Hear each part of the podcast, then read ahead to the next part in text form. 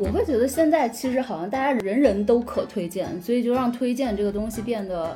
反而你的筛选成本会非常高，对对对，对吧？你说现在就是年轻人其实也用豆瓣嘛，然后他们也用小红书，就一切这样子的平台，其实他们都在推荐。但是当所有人都在推荐的时候，你你就会觉得我要费更多的力气去筛查哪个推荐的人他是真的就是有点东西。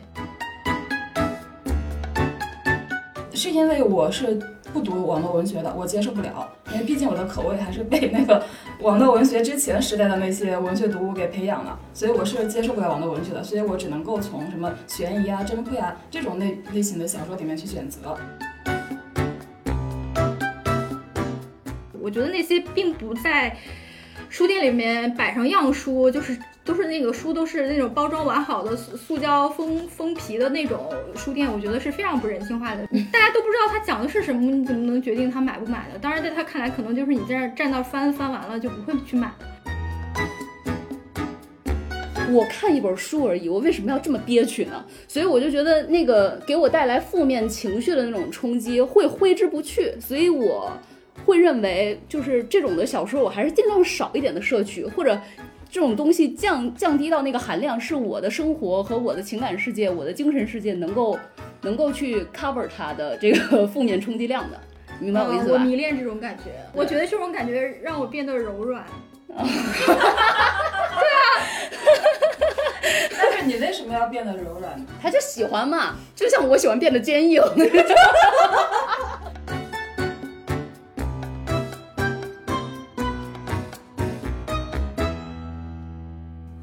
大家收听本期不爱学习，我是小天，我是小 PO，我是舒阳。我们这档播客相信教育要回归人的本身，才能帮助每一个人面对不确定的未来。我们会用满满的好奇心去探讨当下有意义的教育议题，去观察和分享当下最有趣的教育实践。这期呢，我们想讨论的话题是选书的标准和读书的品味。想讨论这个话题，是因为我们三个主播发现，因为各自不同的人生际遇和专业背景，我们三个的阅读趣味可谓是大相径庭。比如中文系专业的我，喜欢读探讨人类命运和人性幽微的小说，这类作品一般会塑造一些相对极端的人物。但小 PO 和舒阳就对这类小说无感，而且认为塑造的都是些神经病。多年从事文字工作的舒阳会读一些市场营销、文案传播的书，而对此类作品呢，我是一无所知。艺术管理专业的小 PO 最近痴迷科幻作品《基地》。而我却因科幻文学呢一般文采不佳，女性角色扁平而从无涉猎。阅读习惯呢似乎都编织了一张牢不可破的信息茧房，每个人都能在其中遇到同好。但我们是否有必要偶尔探出头来打量一下别人的书柜呢？这期节目呢，我们三个就会讨论一下这个问题。那么我们首先都说说自己最近在读的一本书吧。我最近读过的一本新书，就这本书不是新书，是我自己读过的新书，是叫《复盘网飞》。它讲的就是那个奈飞的这家公司的一个呃前期的一个创业的故事。呃，从它刚刚开始创建，大概到二零零三年左右的这段时期的一个企业史，是他的第一第一任 CEO 写的。为什么我会读这本书呢？说起来非常简单，就是非常符合我们之前听书那一期节目里我说过的。我读的很大一部分书是因为工作需要，因为不久之前就有媒体约稿让我写一篇关于奈飞的转型案例。如果不是这个原因，可能我永远不会去读这本书。就虽然说奈飞这家公司，它呃这些年的确一直是一个被国内的商业媒体反复拿出来说的一个很有魅力的一个商业案例。就我之前也是，呃，翻过《奈飞文化手册》这本书，但是当时并没有读完，就草草翻了一下。但当然，奈飞的它的那个企业文化和管理理念，我我也是非常喜欢的。可能有的听友也听说过，就它的呃倡导的高密度人才啊，只招精神意义上的成年人啊，然后决决策权是交给基层员工的呀。虽然我我看它是一些偶然的，就是工作需要的原因，但我觉得我看完之后，就我的收获是非常大的。就我发现，既然这样的公司真的是在这个现实世界中是存在的，并且就是在研究这个案例的过程中，我还在网上找到了一位在奈飞工作的呃呃中国人或者说华人吧。就我问他说，奈飞自己出的这些就是讲自己的文企业文化的这些书里面，他。他讲的东西到底是不是真的？是不是只是你们公司对自己的一种包装嘛？然后，但是我得到的那个人的反馈说，确实是这样的。对方还跟我说，他在奈飞工作的期间，就是还经常看到奈飞去开掉那些无能的中层管理者。嗯，他在中国区招人吧？我都想试试。不招不招。不不不。哎呀，嗯。老天。是，我是很想去这种内容公司工作的。嗯。我觉得他招，我觉得他招人的话，对他招人的话，我觉得我们都能跻身其中。然后为什么我有我我这种有这种感慨呢？因为我自己也在内容公司待过嘛，就是体会非常深，就是就很多这种内容公司或者偏创意型的公司，都会对外宣称自己多么就是内容为上，对，希望发挥员工的主动性，然后尊重员工，还有所谓什么一个公司就是一支球队。但是很大程度上，我觉得都只是包装，或者说是一个美好的期待，就跟现实差距很大。但是好像就是奈飞这个案例告诉我们，这样的公司真的是存在的，而且正是因为他们的这种企业文化，他的公司发展的很好。嗯，就他的企业文化就是说，人人都是自主的，都是有判断和决策能力的，就上下级是一种真正的平等合作的关系。呃，当我知道这样的公司是真的存在的时候，我觉得就是它撼动了我之前就一直比较悲观的一种 世界观吧。你现在更悲观了，发现他在中国去不招人。这就是我最近读过的一本书。如果听友听到我的介绍，对奈飞这家公司也就是燃起了你的兴趣的话，那我推荐，嗯，你可以首先去看《复盘网飞》这本书，因为呢，它偏重奈飞这家公司它早期的一个成长史。呃，因为我们就我们了解一家公司，肯定是需要从它创始人自己的特点以及公司的整个发展轨迹，就才会了解到为什么它现在的企业文化会变成现在这个样子。然后读完了这本书之后，可以再去读《不拘一格》。就是不拘一格降人才的那个不拘一格，这本书其实跟奈飞文化手册，我觉得是可以二选一的，就看一本就可以了，因为他们讲的东西是差不多的。之所以我没有首推奈奈飞文化手册，是因为市面上已经有太多的人讲过和读过这本书了。我觉得你去网上找一篇读书笔记或书评，基本上就了解的差不多了。不拘一格这本书，它可能提供了一些更完整的案例，更丰富一点。哎，我记得是好像是奈飞文化手册里面有写说，奈飞招人，他们其实是以挖人的一个方式在硅谷里面招。就是他们要招的话，最最高薪酬，对，所以就是说你你如果想要建立一种就是发挥每个员工积极性的这种企业文化，你的前提是你必须招到最优秀的人才。对对对对，所以他们就是不不顾一切的要挖到那个这个领域里面最牛的人。对对，就是因为这个人他已经招你之前他已经认可你是最最牛的，所以他是完全尊重你在你这个领域的判断力的。嗯，对，嗯，我本来对这种书没什么兴趣，但我听你说了，我感觉我想去。看一看这个复盘网飞，嗯，因为我我看了网飞出的很多剧，嗯嗯嗯，然后你可以争取做到你这个领域里面的 number one。我这啥领域？精神病，精神病文学领域的。因为你要做到 number one，奈飞才愿意来找你啊，对吧？嗯，对，嗯，那我来说一说我最近刚读的，刚读完那本书吧，就是我昨天下午读完的，是马来西亚华人作家李子书写的这个。流俗地，流俗就是大家所知道的那个，就是三流的流，低俗的俗。其实他讲的呢，就是说他意思就是说我写的不是一个呃多么恢宏的宏大叙事，我写的就是这种小人物的悲欢离合。嗯，然后他是去年在马来西亚和台湾出版了这个繁体中文版，然后今年呢就是由北京十月文艺出版社引进了。然后他讲述的就是化名为西都，其实是马来西亚的一座城市，叫怡保，其实是马来西亚一一所就是以前是生产锡矿呃的这样一个矿业城市。然后它现在随着这个后工业革命时代，其实它也是比较衰落了啊，那里边的就是年轻人也比较少了，呃，就是大部分都移居到这个他们的首都，所以就剩下一些那个老弱病残或者是呃妇孺这样的。然后就是这几十年之间的一个悲欢离合和这个人事流变。其实我觉得我读他的感受就有点像看那个韩剧《请回答一九八八》，当然它比那个《请回答一九八八》更加的苍凉和悲情一点。就是他写了一些人的离世啊，写了，比如说他女女主角塑造的就是一个盲女，但是她就是眼盲心不盲，就是一个很通透的，然后很达观的，很就是洞悉人世的这样一个盲女的形象。哎，所以它是个长篇，是是很长的，是长篇的。但是这个长篇其实它跟那个《请回答一九八八》一样，就很奇妙，就是你可以翻开任何一个章节就可以看下去。嗯啊，因为它是塑造了人物群像，就是那个街坊邻里的那种啊。就是什么呃什么什么嫂啊，什么什么妈呀，就那种。觉得我如果评价一个小说的话，嗯，就是你要看它塑造了什么样的人物形象，你要看它呃用什么样的方呃方式去处理历史和这个社会变迁，呃，或者是他创造了什么新颖的这个叙事模式啊。就像我刚才说的，就是你翻开任何一个章节，你都可以去读下去。我觉得其实是一种。呃，人物群像的一种非常生动的一个塑造和演绎，嗯，当然，他对历史的这个和和宏大社会背景的呈现，其实我觉得也算是非常的精巧的，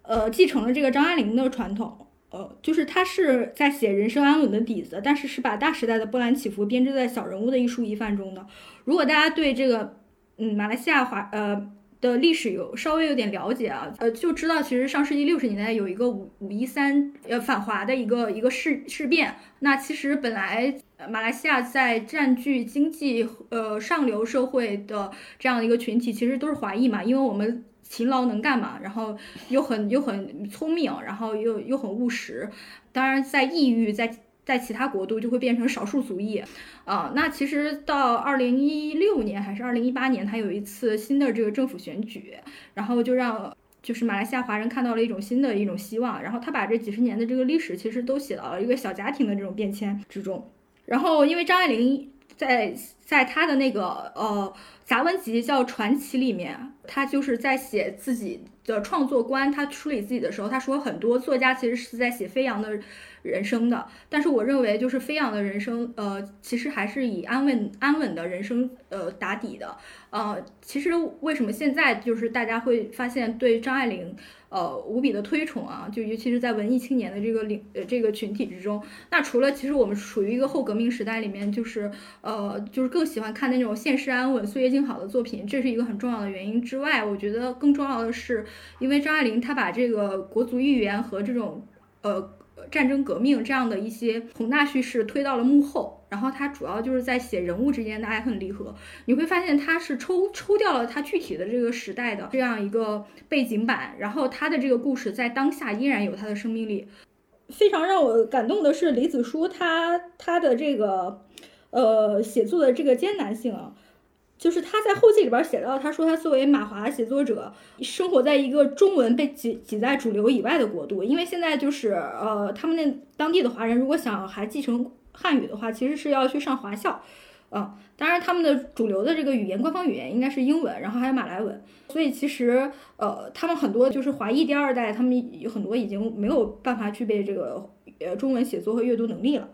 就是他就是先天不足嘛，然后后天也被国家所蔑视，然后缺乏社会资资源，甚至也严重缺乏读者。就像我们可能会说，我们会去读中国大陆的作者的小说，再不济我们去读一些台湾、香港的啊，可能我不会不会去读马华作家。呃，这本书就像是他写给这个华华语文学的情书啊，你会发现这里面的每每叙事，不管是对白、人物还是情节，我们都非常熟悉，因为它就是华人聚居地里面最会发现发生的一些日常。但是我会发现，我我们，呃，大陆这边应该是最能写出这种作品的，呃，但是我们却没有写出来啊，这个却就让我感觉到这部作品的它的这个动人和它这个就是另辟蹊径之处，这就是我最近读的一本书，嗯。嗯，就是其实我的话，我个人不是特别喜欢别人问我说你最近在读哪一本书，因为我一般来说同时间手上 会看超过三本书，所以他问我看哪一本书，我就会觉得有点措手不及。不过就是看小说时候我会除外，因为我一旦开始看小说，就进入到那个小说的那个设定里面，还有世界里面，我一般来说就会非常想要一鼓作气的看完它。所以确实呢，这个问题，嗯，在今天。还是可以回答的，因为我最近就在看《基地》，然后《基地》是一个特别大部头的一套有七本儿。然后关于《基地》这本书的话，就就跟刚才那个小天说的这个流俗地和这个呃舒阳说的这个复盘奈飞这一本稍微不太一样，因为《基地》真的已经是非常经典的一本书了，然后是很多科幻爱好者眼中这个大神级的作者，就是阿西莫夫他的一个非常经典的一个恢宏的一个著作，然后由七本构成的一个大部头。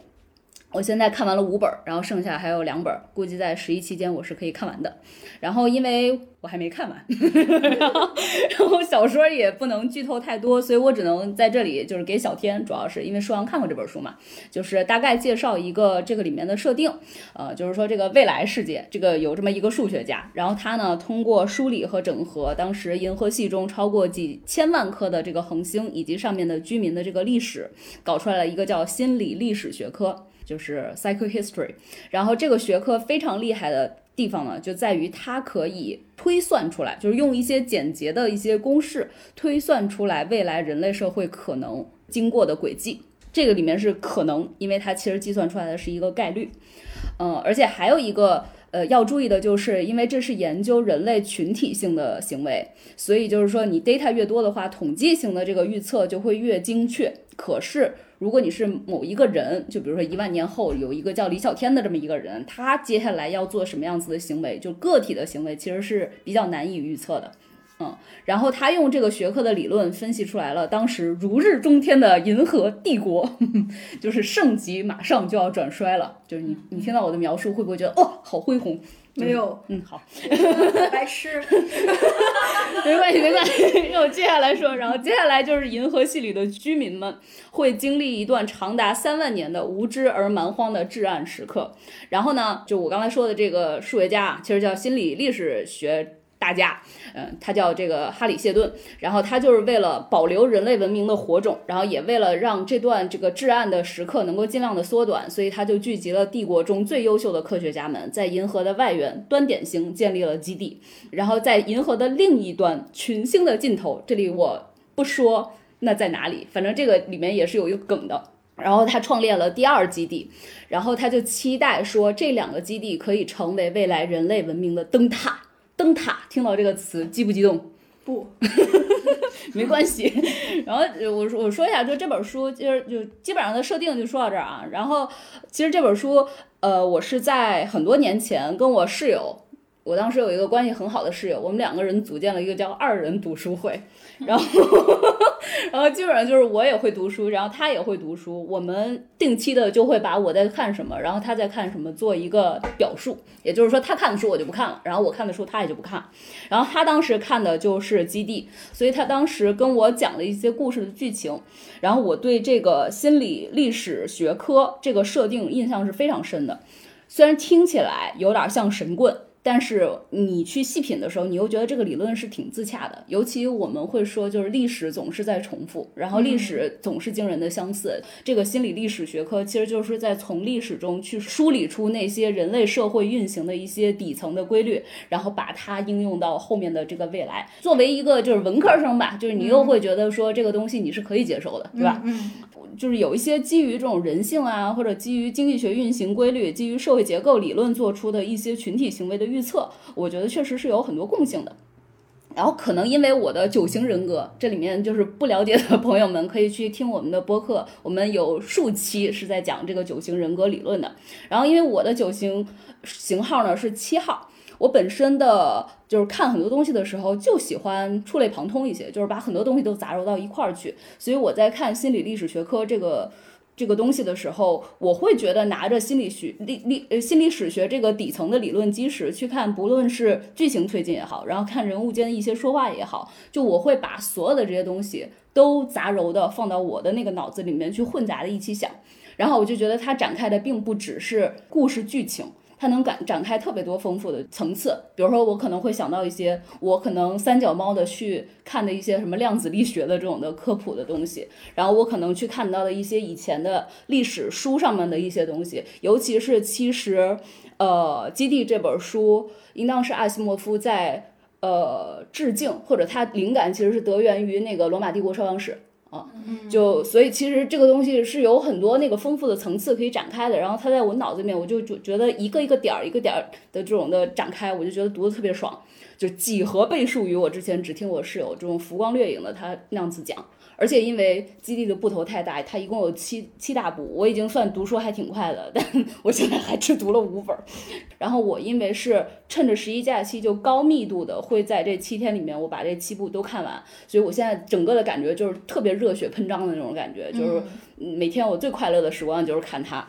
就我理解啊，就非常多的科幻小说，就虽然它就是表面上是科幻小说，但其实作者都有一种去讲述人类预言的野心。嗯，对对对，就像啊，就是基地这种就是非常明显，就包括三体那种也非常的明显。我们作为读者，我们当然就既然我们喜欢读这一类小说，肯定是能够 get 到作者的这个意思。嗯他其实是还是去洞察人心嘛，对，洞察人类这个群体 他的未来要走走向何处。但我会觉得，就是好的作者和不太好的作者的区别就在于，我会觉得那些好的作者他的那个洞察他是高级的。嗯对但，是不太好的平庸的作者，他的洞察，就你他也是有洞察，但我觉得他不够高级。比如说我，我不会觉得刘慈欣他的洞察就是不够高级的，嗯所以我一直不是很喜欢《三体》。我觉得如果你要读科幻小说，为什么不直接去读《基地》？嗯，我觉得它比《三体》要高级太多了。嗯啊，是嗯吗？嗯，是啊。很多科幻迷都觉得《三体》已经相当高级了。哦，我因为也看过《三体》嘛，所以这几天我在把这个，然后我爸当时也看了《三体》，我爸觉得《三体》很好看，然后这几天我就在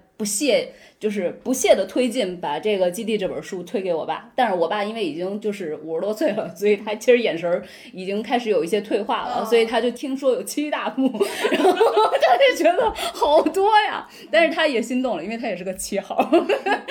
就他听我说，我我我会觉得基地整个就像你说的，他那个洞察会很高级，尤其对人性，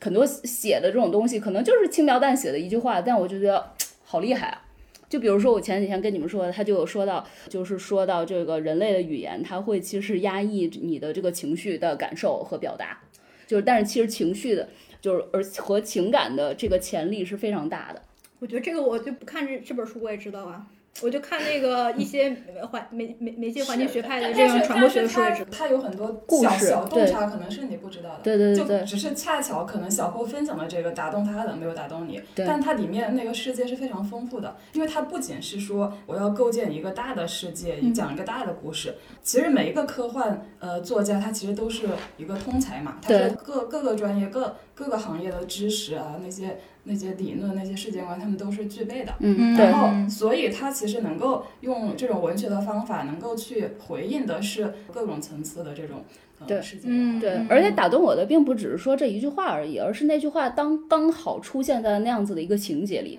嗯就是刚好出现了那样子一批人他的那个特质的设定里，嗯，我理解理解，是文学作品的力量。而且他是，是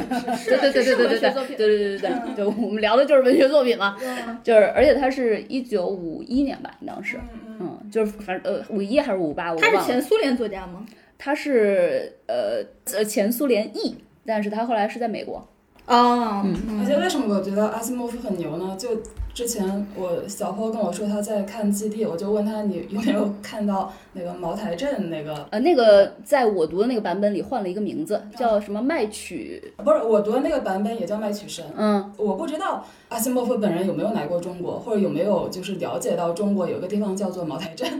但他在那个里面就是呃虚构了一个星球叫做麦曲生，就它的设定跟茅台镇不是星球，是在帝国里的一个辖区。呃，对，一个辖区叫麦曲生，因为那那个辖区的独特的地理或者是微生物的条件，让它能够生产某一种特殊的食物，然后那个辖区里的人，呃，就通过售卖这种食物，售卖给帝国的高层，售卖售卖给官僚。成为自己的经济支柱，嗯，而且那个名字又叫麦曲生，就你听这个名字就，我当时看到就是第一反应就联想到了茅台镇，呃，所以茅台镇这个名字是你起的。对，是我起的，哦哦对对对，不是不是，所以你当时跟我说的时候，我才觉得说我没有看到茅台镇，我以为他是改头换面，在我那个版本里换了一个名字。但是，一九五一年有茅台镇吗？不不不，只是说他那个设定。就是说，他可能他写这个东西的时候，他完全不知道中国有个茅台镇的存在，但他成功的预言了茅台镇。嗯，你可以这么我。天哪！嗯，对对对。嗯所以你想，一个就是一个就是这种通才型的科幻作家，他的这种预言能力，有的时候真的还是挺让人佩服的。对对对嗯，我复议一下舒阳说的，就非常厉害。然后因为我要做这一期嘛，我去特别查了一下，然后有一个小的发现是心理史学，这不仅仅是阿西莫夫虚构的一个学科，事实上是真有心理史学这么一个东西，就真真有这么一个学科存在的。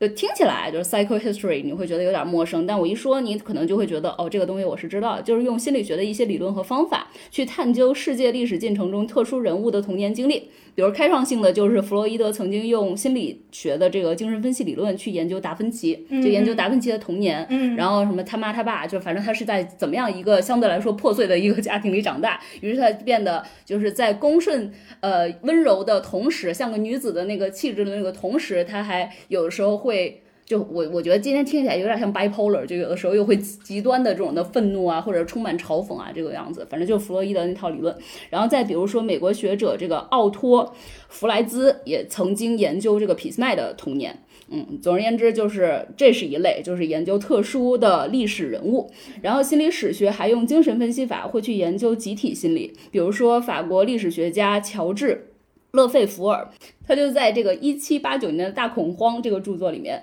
写到说，认为一七八九年的这个谷物的涨价、农村的饥荒，然后乞丐、暴徒、土匪的骚扰、封建领主对于农民起义的镇压、贵族和宫廷的整个这个阴谋，这一切使得法国当时陷入了心理上的大恐慌。然后因为有了恐慌，农民就会做出防御性的反应。恐慌消失以后，又会产生一种惩罚的愿望。你听这些分析，其实都是精神分析、心理分析的一套东西。然后，因为这种惩罚的愿望，就掀起了波澜壮阔的农民革命。然后，这个农民革命又构成了法国大革命最重要的组成部分。嗯，所以嗯，就反正就是一种非常社科研究的这种方法，感觉就你听起来，就这个精神分析法去研究集体心理。孔飞利的那个教魂，教魂，对对对对，嗯有点像。反正总之，这个心理史学似乎更加偏重心理一些，也更加偏重史一些。就是比起这个阿西莫夫在这个基地里面这个设定，就不会有那个小说里面就是这个这个谢顿他去预测未来那么样一个开挂的能力。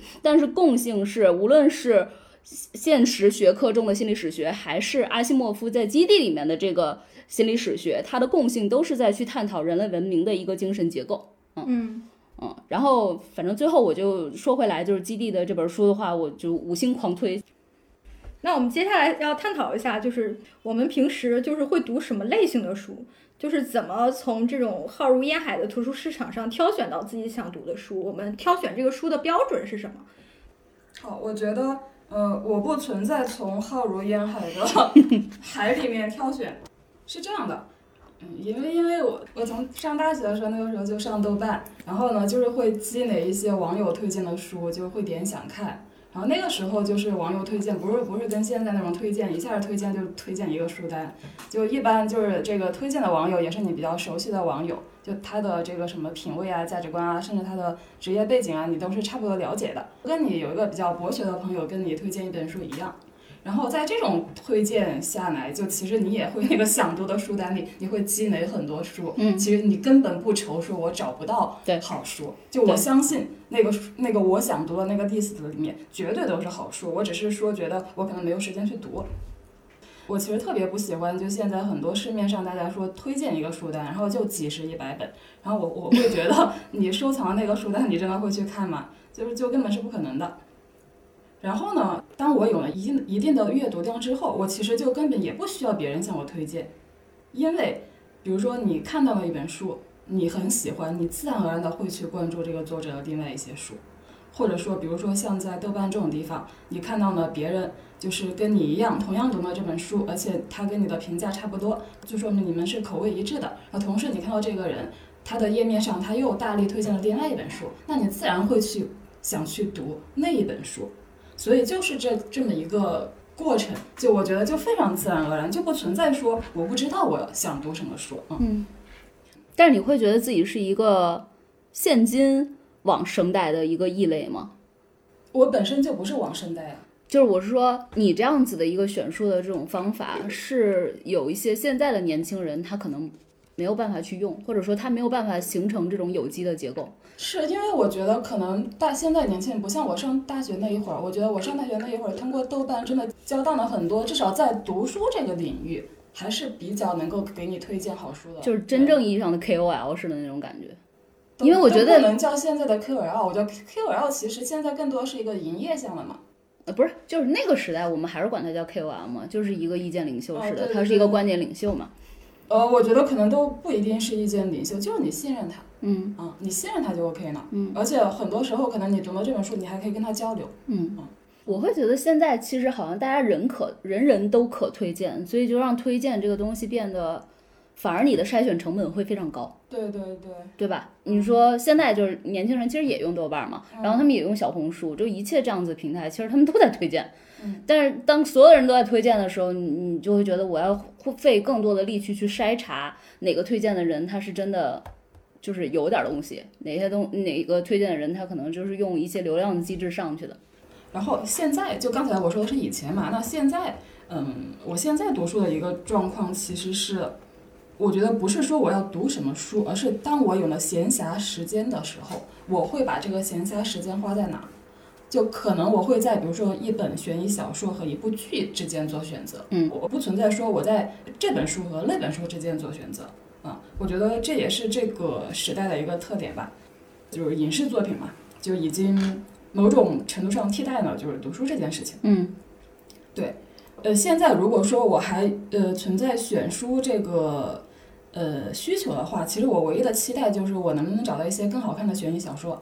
就那种情节性很强的，也不一定是悬疑呢，反正情节性强的都行。嗯，是因为我是不读网络文学的，我接受不了，因为毕竟我的口味还是被那个 网络文学之前时代的那些文学读物给培养了，所以我是接受不了网络文学的，所以我只能够从什么悬疑啊、侦破啊这种类类型的小说里面去选择。嗯、所以我如果说现在我有一些期待的话，就我期待就是能不能有出版社出版社出更多的好看的悬疑小说，或者有人推荐给我就更好看的悬疑小说，嗯。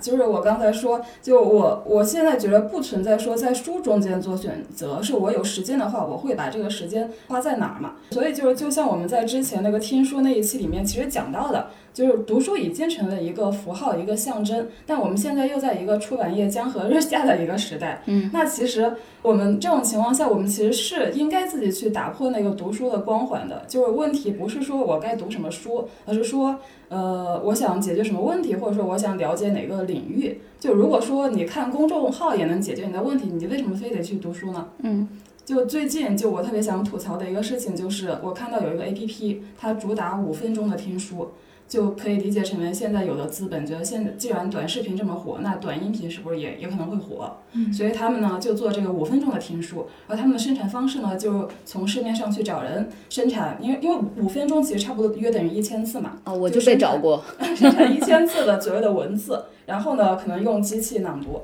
好变成音频。啊、所以这这个就是他们的所谓的听书。然后我在想，你都把一本书变成一千字了，你真的还是在说那本书里面的内容吗？嗯。而且我绝对相信，就他们不会对这个内容本身进行把关的，他们大概率只关心这个文稿是不是足够的口语化，适合那个机器把它给读出来。然后可能这些作者就是这些还比较廉价的 作者，他可能就是随便从网上摘一些书评和读书笔记，可能就可以生产一篇一千字的内容。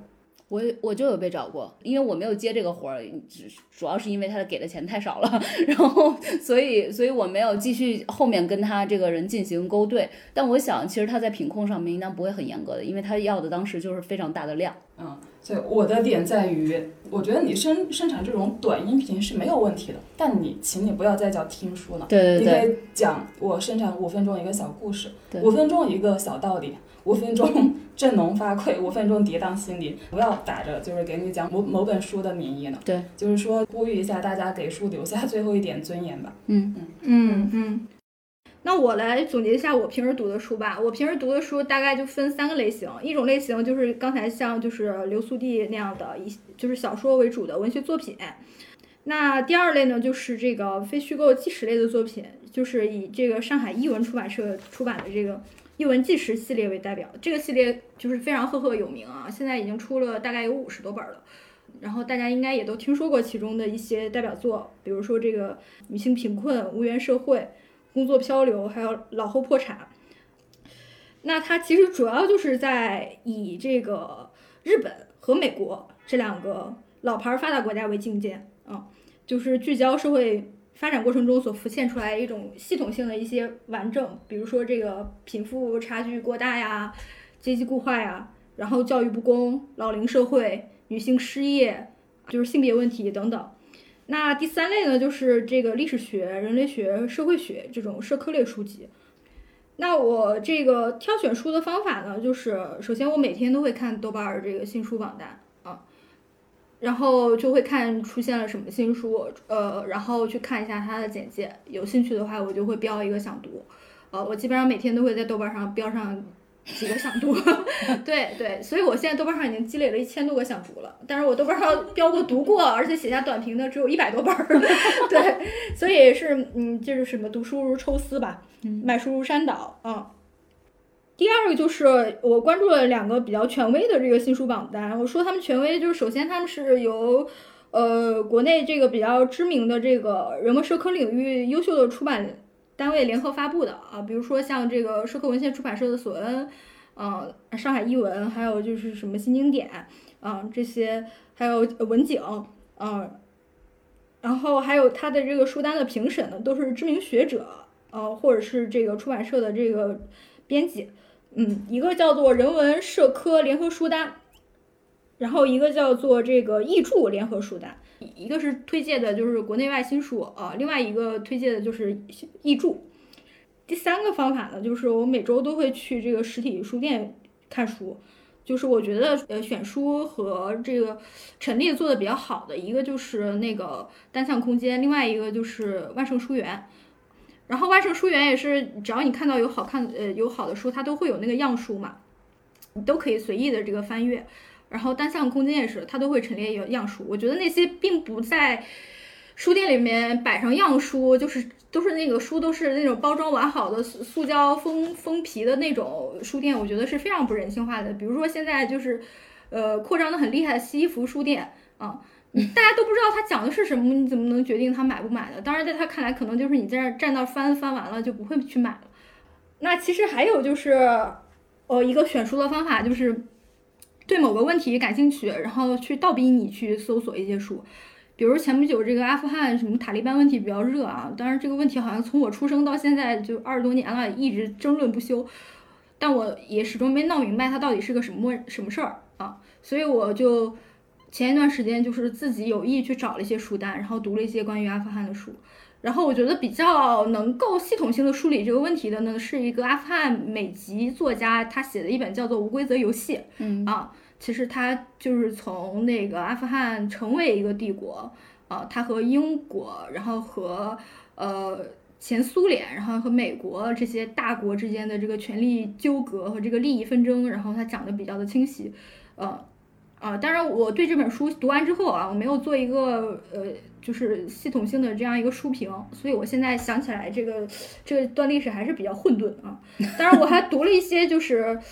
就是阿富汗历史的一些切片类的书，比如说这个阿列克谢耶维奇他写的这个《新皮娃娃兵》，其实他是一个复调式写作，因为他群采了非常多的从阿富汗战场回来的那个呃苏前苏联士兵啊，去讲他们对这这段战争的自己的认知啊，会发现其实这些战士们在战争战场作战最大的精神信仰其实是就是这场战争的正义性。啊，当然，这个呃，苏联入侵阿富汗之争，就是连这唯一的精神信仰也抽空了啊，所以其实他们在异国他乡是不被欢迎的侵略者。当他们回到祖国的时候，也是要让这个祖国陷入泥潭的一些就是不义之师吧。嗯，然后就写到他们的绝望。当然，他们后来这些士兵的老年的这个安置问题做的也不是很好，因为后来又面临前苏联政府的这个分崩解析嘛。所以我觉得这这样其实比较呃能够呃。系统性的建立自己对一些问题的理解啊，就是说从一个问题意识出发去倒逼自己去找一些书来读啊。嗯，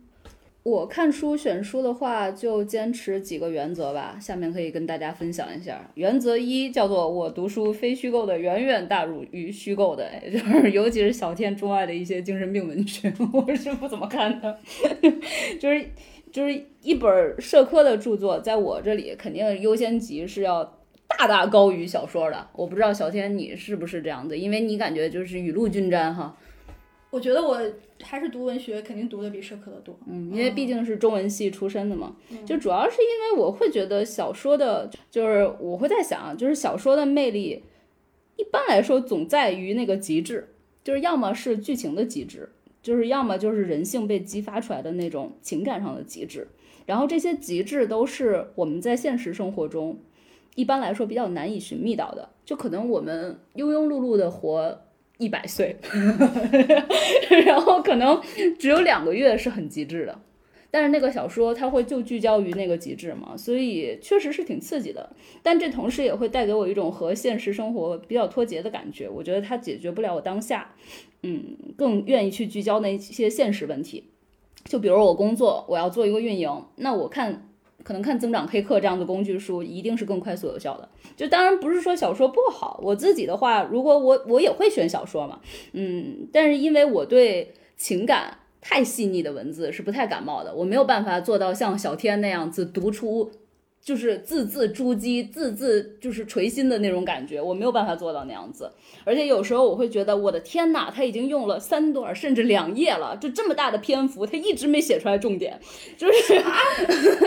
真的真的，我有的时候就就就会觉得，要么我就觉得我太矫情了，要么我就觉得十分钟了，我已经看了十分钟了，我觉得我什么信息都没摄取到。我觉得你这种找重点的思维就不应该用在读文学作品上。我所以说我说嘛，我做不到。就是因为我做不到，所以我没有办法去理解。那书这么多，人生苦短，我为什么要 耗费我的时间，在我一定要读懂它，一定要感感觉到它那个情感上的东西？我觉得我情感的东西可以通过现实生活中的一些其他的方式来获取，就不并不是说这个不好，而是说有一些这种情感上的这种笔触，我真的就是看不下去。那我觉得看不下去的话，我就不看。我我记得之前是谁说，好像是那个得到那个顾恒上面，他其实有讨论过选品这个东西。他有说到一个，就是说你随便进入到一个书店，然后接下来你就翻到第六十九页这么一个 dirty 的这个页面页页页码，就反正你就随便翻到六十九页，然后你就看你能不能读进去。如果说你能读下来，那么你就可以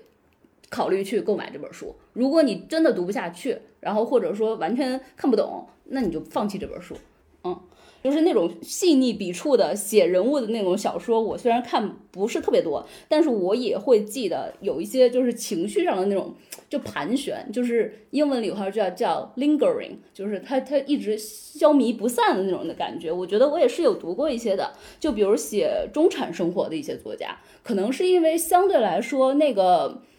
呃整个大家那个生活背景或者教育背景还是有相像性的，所以我看的时候我就会觉得。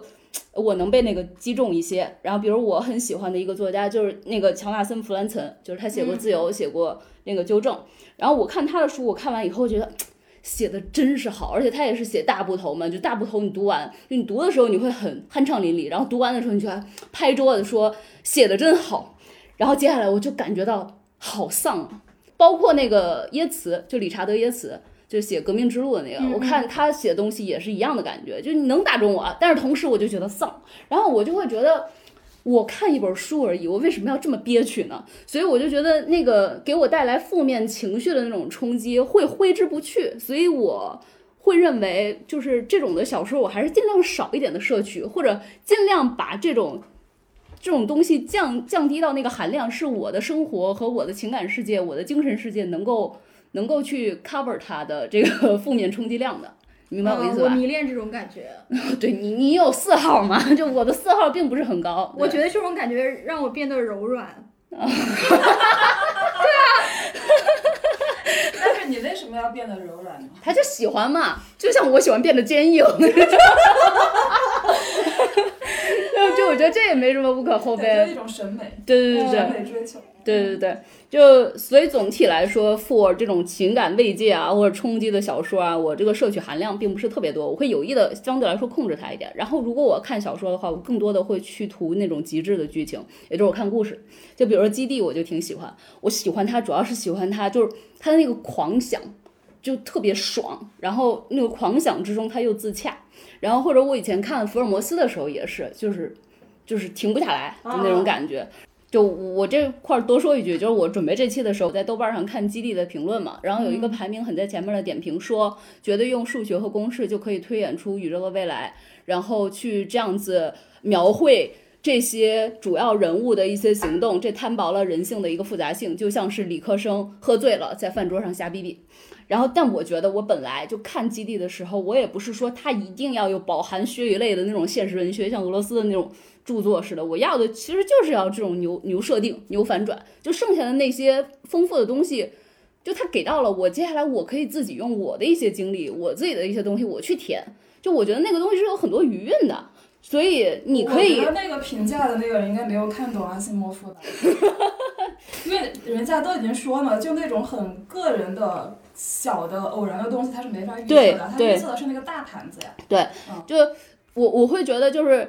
你这个东西我给到了以后，我接下来可以用我自己的学识，我自己吸纳过的，不管是知识也好，信息也好，我可以去展开很丰富的联想。我觉得这就是很大神。就热力学、量子力学、心理学、社会学、经济学等等等等，我都可以添进去，我都可以把我以前的东西。放进去，去去去展开丰富的这种有机的串联，我觉得这个是非常厉害的。所以我认为那个说理科生在饭桌上喝醉了逼逼的，就我确实是不太敢苟同。嗯，然后再说回来，我还想说，我还有一个不太愿意选小说的原因是，我觉得非虚构是，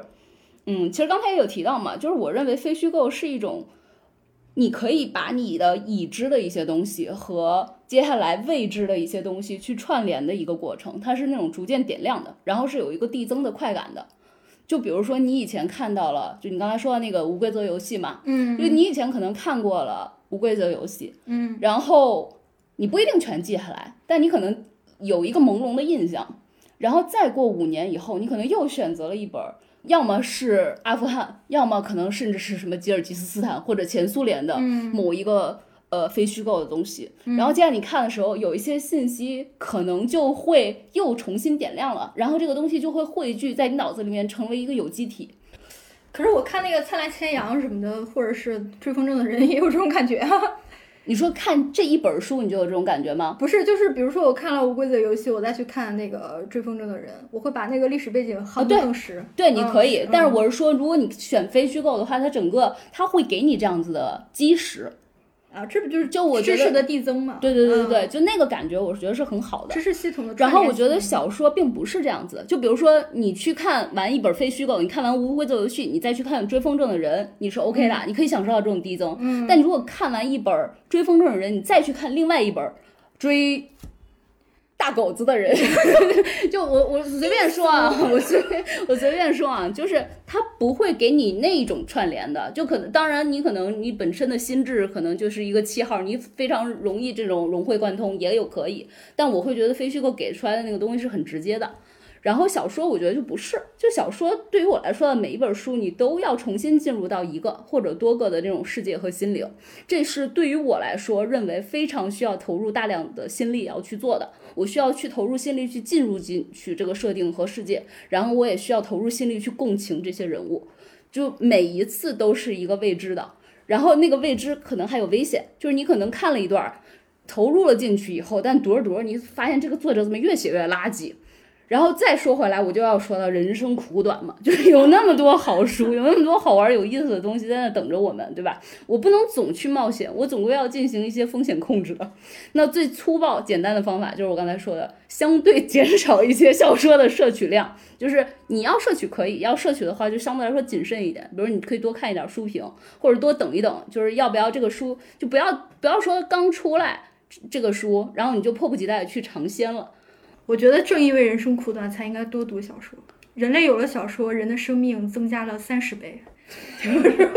我我我插一句啊，我觉得我读文学作品的时候，我的判断标准其实是我喜不喜欢这个人吧，因因为其实任何文学作品，我觉得作者他在字里行间都表达了自己的一种世界观，是一种态度，一嗯种对人生的态度。嗯如果他我能体会到他的那种态度，我是不喜欢的，我就不会去看。就我其实去年吧，我去年我又重新看了一遍《局外人》。嗯我之所以重新看了，是因为读客读书又重新把它推了一遍，嗯就打的是那个格格不入的那个口号。嗯就嗯，他们肯定是觉得“格格不入”这个词非常吸引年轻人，对，对之前之前打的也是这个，之前对对对，打的也是就他们就推这本书就是打的这个口号。对，嗯然后首先我觉得，嗯，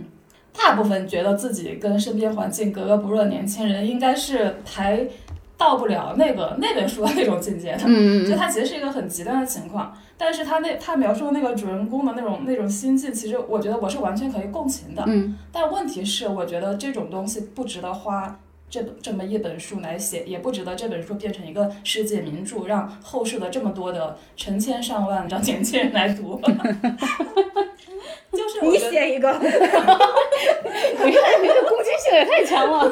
我说的不值得，就是从生命苦短那个角度。嗯，嗯，我觉得如果如果如果如果那些读《局外人》这本书觉得自己很能够共情，觉得自己跟主人公一样的人，那我觉得你恰恰是要跳出来，嗯，你不是要一遍一遍的再去咀咀嚼自己，共情主人公，嗯。啊，这就是我的一个态度嗯，嗯这也是我选书的一个标准之一吧。嗯嗯，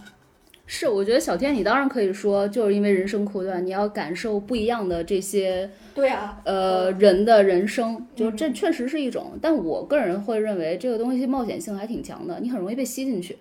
你会觉得负面能量太不太多了，因为很多小说写的就是这种非常极致的人生。是，但这真的让我享受。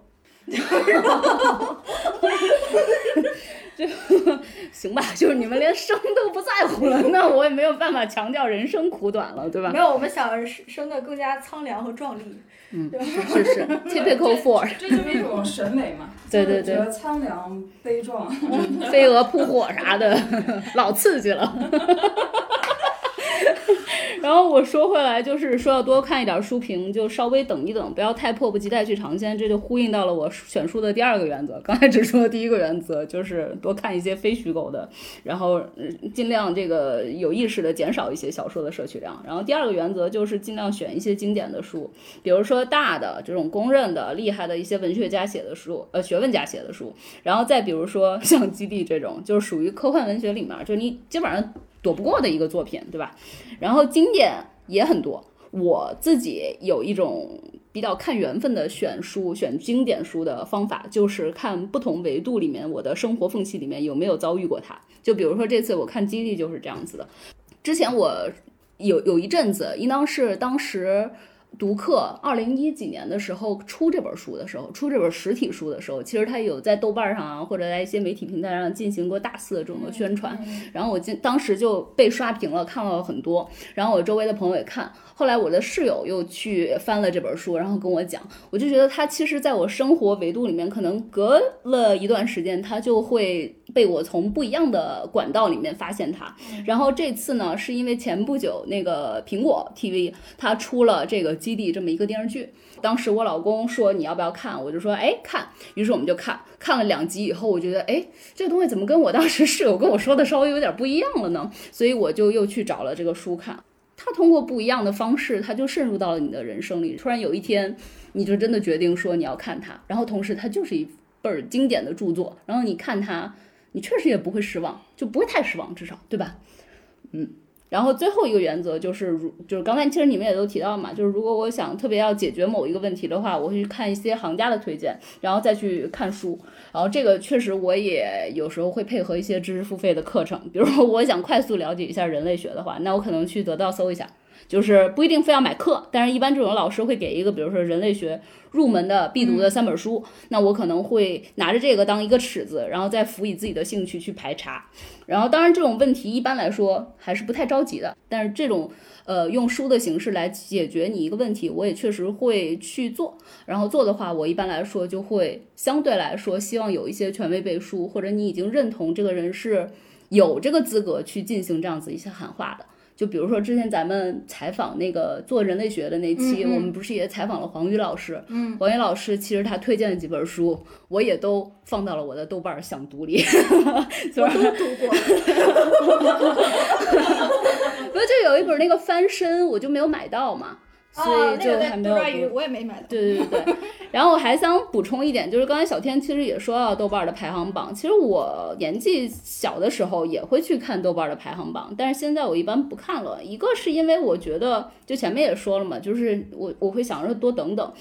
呃，就是我我会觉得它其实可能现在的豆瓣儿的那个排行榜很多可能。没多少几十个人呢，他可能就一下子上去了。那我会认为他并没有经过足够多人的检视，还因为我我之前在出版业待过，我感觉一本新书刚出来的时候，编辑都会让自己的同事或好友去打分儿，所以当他就是可能，比如说二三十个人、四五十个人，一般不超过一百个人的时候，他那个分儿会非常高，可能九点五以上。但那个时候可能都是亲友票，对对对，然后包括很多时候，其实我们都玩豆瓣也会看嘛，就是有些编辑也会给你发豆油，说什么麻烦你点一个想读吧，麻烦你怎么怎么着，就这个东西，我相信它也会某种意义上提高你这本书的在豆瓣上一评分的一个权重的。就它不一定是不是你看完了以后那个评分权重，但它一定会提高某种权重，让你上去的。所以我会认为这个东西水分还是比较大的，而且再加上以前有一些排名比较靠前的书我买了，买完了以后我真的是看不进去，所以后来我就逐渐不看这种排行榜了。